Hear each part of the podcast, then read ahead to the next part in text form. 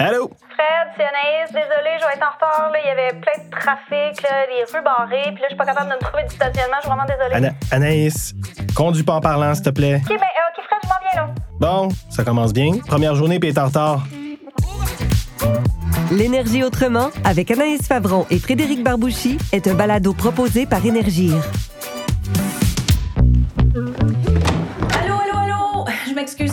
Il y avait du trafic de fou, là, puis les rues barrées. là, J'ai de la misère à me trouver du stationnement. Moi, j'ai conduire en ville. C'est correct, Anaïs. Prends une bonne respiration, puis là, assieds-toi.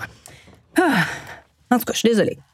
On dirait tout le temps que j'oublie à quel point conduire en ville, c'est rochant. Exactement. Conduire en ville, c'est rochant. Mais il me semble que tout le monde sait ça, non? Ben oui, mais de chez nous, pas d'auto, ça se fait pas super bien. As-tu déjà fait Montréal quand on te laisse en trottinette, toi? Ben oui, mais Anaïs, tout le monde sait que c'est jamais une bonne idée de prendre son char en ville. Moi, je suis venu en vélo aujourd'hui, ça m'a pris 10 minutes de moins qu'en auto. J'ai évité le trafic, puis j'ai eu zéro problème de stationnement. Ben, c'est sûr, parce que tu t'es stationné ici dans le studio. Ouais, OK. Mais en tout cas, pour une fille qui s'en vient travailler sur un balado à propos de la transition énergétique, faire le trajet en char jusqu'au studio, c'est un peu contradictoire, non? Ben, tu sauras que mon char, il est électrique. Ah, euh, Fred, j'ai pensé à un titre. OK, vas-y, shoot.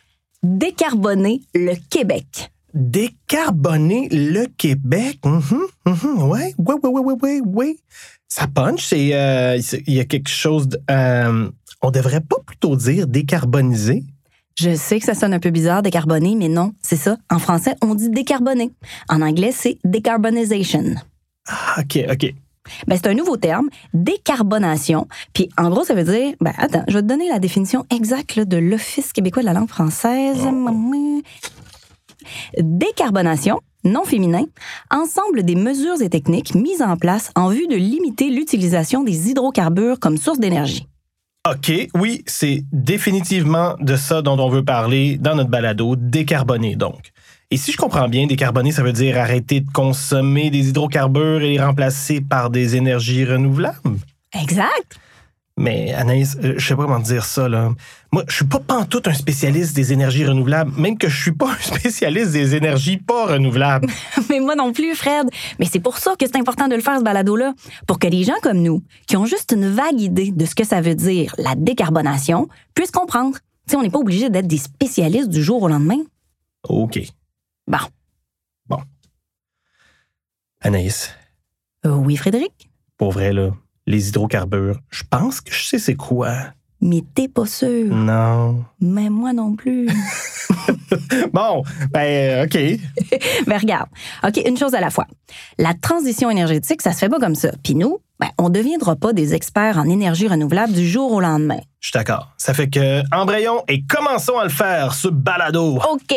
Hey, justement, pour les mettre en haleine, là, les auditeurs, on devrait mentionner d'emblée ce qui va s'en venir dans les prochains épisodes. Tu sais, comme une entrevue avec un producteur de GNR, par exemple. Ouais, rappelle-moi, c'est quoi GNR? Là? Je sais que c'est pas Guns N' Roses. Non, c'est ça, c'est pas Guns N' Roses, c'est du gaz naturel renouvelable. Ah. Mais comme celui qu'on fait à partir des plures de patates ou des pots de bananes. Hey, il y a un camion de l'organisme dans la rue qui est alimenté par du GNR. Faudrait en parler de ça. Ah ben oui. Hey, il faut aussi parler d'efficacité énergétique. Euh, on pourrait parler de l'aréna qui chauffe ses gradins en récupérant la chaleur du système de réfrigération de la glace. Oui, Ah oui, puis j'aimerais ça aussi qu'on parle d'hydrogène. absolument. L'innovation, l'hydrogène, tout ça. Hey, D'ailleurs, je faisais mes recherches hier, puis j'ai trouvé une vidéo qui partirait vraiment bien le balado. Je l'ai trouvée sur YouTube. C'est euh, Pierre-Olivier Pinault, un spécialiste des énergies renouvelables. Attends une minute euh, que je trouve mes notes. Ah ben, ben c'est ça. Il est professeur au HEC et titulaire de la chaire de gestion du secteur de l'énergie. Tu sais, une bolle en la matière. là. Puis il est super bon vulgarisateur en plus. là. Ah, on l'écoute? Ben, let's go. Euh, merci de l'invitation. En fait, c'est l'honneur et vraiment pour moi de venir vous entretenir ce matin de la transition énergétique qui est, est annoncée euh, pour le Québec. Donc, euh, je Tu vois, là, il parle de transition énergétique. Comme dans le plan pour une économie verte 2030 annoncé par le gouvernement du Québec récemment. Je l'ai lu dans mes recherches, ce plan-là. Le gouvernement s'engage à réduire pour 2030 nos émissions de gaz à effet de serre de 37,5% par rapport à 1990. Est-ce que c'est réaliste? Je sais pas. Mais je pense à ça. Pourquoi on compare toujours les émissions actuelles, puis même les futures, à 1990? C'est quand même pas à cause de la chanson de Jean Leloup. excellente question. Euh, moi aussi, j'avais remarqué ça. J'imagine que tout le monde va avoir la même question. Ça serait bien qu'on éclaircisse euh, ça dans le balado. Hum, ouais, vraiment, je suis d'accord.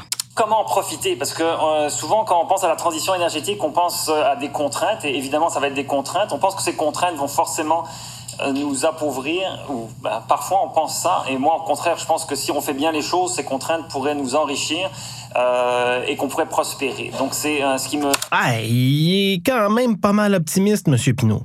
C'est vrai. Je veux dire, moi, moi, je pense qu'on va tous mourir à Montréal ensevelis par un tsunami dans 10 ans ou desséchés dans les Laurentides parce que la, la température de la Terre fera qu'on n'aura plus d'hiver ni d'eau dans le nord du Québec. Non, mais tu ris, mais moi, je pense que je suis un peu éco-anxieux.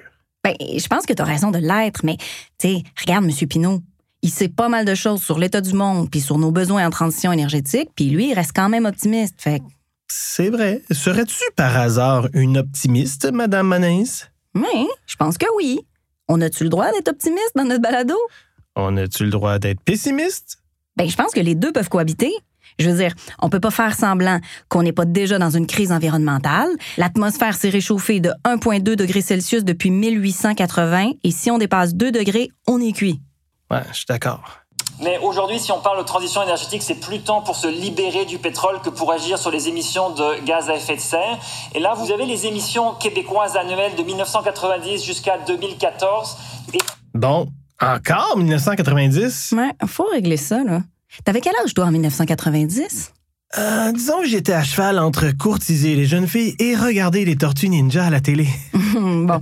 Euh, Peux-tu t'occuper de ça? Fouiller la question 1990? Ouais, je te reviens là-dessus. Parfait. Hey, pour revenir à M. Pinault, tu penserais quoi du fait qu'on ouvre le balado avec lui? Tu sais, qui nous explique là, ce que ça mange en hiver, la décarbonation du Québec. Ben, je suis d'accord. C'est vraiment un bon vulgarisateur. Parfait, cool, cool, cool. Pourquoi t'es bizarre, Non, mais pour rien. Anaïs? OK. Mettons que je suis contente que tu sois d'accord. Pourquoi? Parce qu'on a une entrevue avec lui dans 15 minutes. Mais non, mais il faut que tu me le dises là, quand tu bookes des invités. Il faut que je fasse la recherche. Mais oui, mais là, j'allais te le dire. C'est juste qu'on est parti sur le concept du balado, puis je me suis laissé emporter. Par le courant? Viens-tu te faire un jeu de mots énergétique? Peut-être. Arc, arc, arc, ça, c'est non. Oh, Fred, Fred, il arrive. Là, tu te mets beau, là. C'est beau, c'est fait.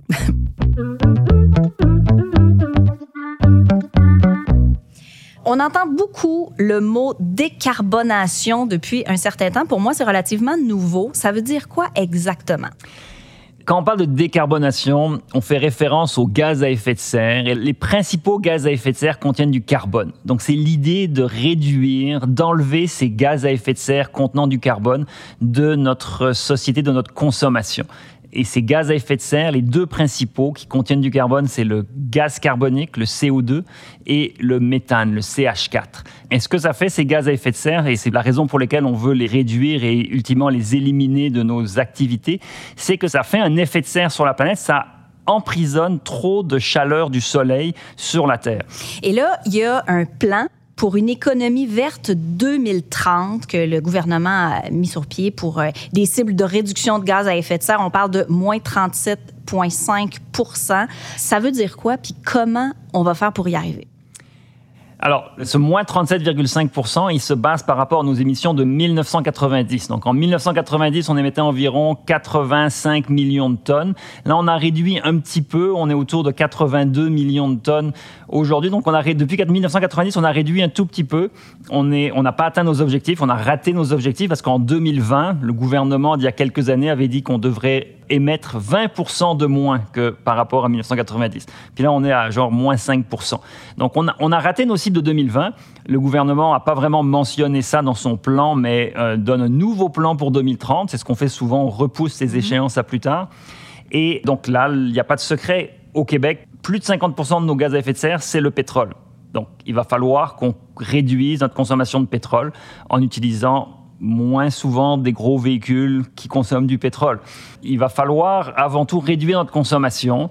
Mais là, si on fait juste électrifier, on peut s'exposer à plein de problèmes euh, connexes, comme devoir construire davantage de lignes électriques, comme devoir construire davantage de barrages, d'éoliennes. Et même si ce sont des électricités renouvelables et propres, il faut essayer de minimiser le plus possible notre production d'électricité. Et alors qu'on sait qu'on peut compter sur d'autres types d'énergie renouvelables, comme je disais, la biomasse, le bois, euh, le gaz naturel renouvelable, la géothermie, l'énergie solaire qu'on peut euh, utiliser directement pour chauffer de l'eau ou euh, chauffer des maisons euh, de manière passive.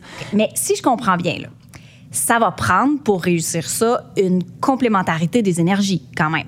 Oui, euh, donc il y a plein d'énergies différentes qui peuvent être combinées et qui peuvent nous offrir un cocktail intéressant. Il y a évidemment les énergies fossiles qu'on va devoir diminuer. On ne peut pas faire un choc et du jour au lendemain dire non, on arrête tout. Donc il va falloir progressivement les enlever une à une de notre mix énergétique. La pire qu'il faut enlever en premier, c'est le charbon. Au Québec, on est chanceux, on en a très très peu.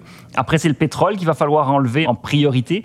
Et la troisième énergie fossile qu'on pourra conserver un peu plus longtemps, mais pas trop longtemps non plus, c'est le gaz naturel qu'on va pouvoir garder parce que c'est celle qui émet le moins de gaz à effet de serre par unité d'énergie qu'on utilise. Elle a l'avantage de, de, de coûter moins cher que le pétrole, d'émettre moins de gaz à effet de serre, d'être aussi plus propre à la, à la, combustion. Donc le gaz naturel a des avantages, mais ultimement, euh, il va falloir aussi s'en débarrasser d'ici 2050 parce qu'on ne pourra tout simplement plus se permettre d'émettre du CO2 en 2050. Oui, parce que là, c'est ça. En 2050, là, il y a un projet de carboneutralité. Est-ce que ça se peut, mais surtout, qu'est-ce que ça veut dire exactement? Ben, carboneutralité, ça veut dire de réduire au maximum nos émissions de gaz à effet de serre. Et celles qu'on n'arrive pas à réduire, mais ces émissions de CO2-là, de planter assez d'arbres ou de séquestrer le carbone, c'est-à-dire d'aller chercher du CO2 dans l'atmosphère pour l'amener sous terre et le séquestrer. Mais c'est pas un peu comme jeter la poussière en dessous du tapis? Tout à fait. C'est comme ça qu'on a géré nos déchets depuis des décennies, ouais. faire des sites d'enfouissement. Donc, il y en a beaucoup qui parlent de faire des sites d'enfouissement de CO2, mettre sous terre, mais aussi planter des arbres. Ça, c'est plus durable parce que si on reboise des forêts, par exemple, eh bien, on va avoir, euh, le, à travers la photosynthèse, les arbres prennent le CO2 de l'atmosphère pour en faire du bois. Donc, c'est une sorte de séquestration. Donc ça, c'est positif. Euh, au contraire, ça, c'est très, très positif. Donc on peut en faire. Et il y a aussi d'autres techniques de séquestration du carbone qui peuvent être développées. Mais il n'y a pas de solution magique. On ne pourra pas juste séquestrer les mêmes quantités de CO2 que ce qu'on émet aujourd'hui. Il faut réduire nos émissions. Mais ça, pour 2050, est-ce que vous y croyez? Alors, Techniquement, j'y crois, c'est possible. On sait comment faire. On, on sait qu'il y aurait beaucoup d'avantages, c'est possible. Là où j'ai un petit peu moins d'espoir, c'est que je vois la vitesse à laquelle socialement on change et je dois avouer que j'ai quelques préoccupations sur notre capacité globale en tant que société à faire ces changements-là. Parce qu'on on aime bien notre confort actuel. C'est très difficile de nous faire sortir des avantages acquis, des bénéfices dont on jouit aujourd'hui. Ben, nous autres, notre solution, ça a été de faire un balado. On verra si on va changer le monde, mais on l'espère, évidemment, à chaque fois. Vous allez contribuer. oui, absolument, absolument, à petite échelle. Wow, ça, c'était de l'entrevue, madame? Pas pire, hein? Hey, imagine, c'est notre premier chercheur, puis regarde tout ce qu'on a appris. Ouais, c'est fou. Je suis vraiment excitée. As-tu vu, il parlait encore des années 90. Tu n'as pas demandé pourquoi? Non, on dirait que j'étais trop gênée. Si tout le monde parle des années 90, ils ont l'air de prendre ça pour acquis, mais j'avais pas envie d'avoir la ignorante. Ben, mon ami, va falloir que tu te dégênes. C'est ça que ça fait une animatrice, hein? Ça pose des questions que tout le monde se demande, mais qu'on est trop gêné pour les poser. Ben, t'avais juste à lui demander, toi. Es-tu malade? Je voulais pas avoir l'air d'un nono. mais quand on est nono et gêné, on sait se débrouiller. J'ai profité du temps où tu y posais des questions pour aller fouiller cette histoire des années 90, puis regarde ce que j'ai trouvé. En 1994, tous les pays du monde se sont enfin décidés d'agir ensemble pour arrêter l'augmentation des émissions de gaz à effet de serre. Il était pas trop tôt, tu me diras, c'était pas nouveau comme problème, mais que veux-tu? Donc quoi, là? Que, que, quoi? Donc, ils se sont engagés à stabiliser les émissions de gaz au taux de 1990, qui est devenu une espèce de seuil, la référence à partir de laquelle on constate nos réussites. Tu sais, il faut être positif, et aussi nos échecs faut être réaliste. OK, attends, mais donc, les années 90, c'est comme la référence de base pour les gaz à effet de serre qu'on essaye de diminuer. Exact. OK, bon, mais t'avais juste à dire ça. Mais non, c'est comme si quelqu'un avait pris du poids, mais qui aurait toujours voulu revenir à son poids idéal, celui qui avait comme genre quand il avait 16 ans, puis cette personne-là, ben là, c'est pas une personne, c'est la planète, puis son poids, ben il se calcule en tonnes métriques de gaz carbonique. C'est vraiment une comparaison boiteuse. Si t'as quelque chose à me dire, Frédéric, tu me le dis. oui, c'est boiteux, je l'ai remarqué en le disant, mais c'est presque clair. Hein? Mais de toute façon, moi, je fais des comparaisons boiteuses et des jeux de mots poche. Toi, c'est quoi ton point faible? Oh, mais j'en ai plein plein. À toi de le découvrir. Cherche, hein? Hmm? Mhm. Euh, pour revenir à l'entrevue avec Oui. M. Pinault, t'en penses quoi, toi? Je pense qu'on a besoin de se relever les manches puis de travailler fort pour transitionner. Il va falloir être inventif. Et pas juste le gouvernement, hein, les entreprises aussi. Viser la carboneutralité. Ah, mais j'ai entendu ce mot-là dernièrement de L'Oréal. Apparemment, ils ont une usine carboneutre à Ville-Saint-Laurent. Hum, intéressant. L'Oréal, ça fait différent dans un balado sur la décarbonation. Hmm. Hey, je pense que ça serait super de faire une entrevue là-dessus. Tu dis ça parce que ça t'intéresse ou parce que tu vas peut-être pouvoir visiter l'usine puis ressortir avec des petits cadeaux?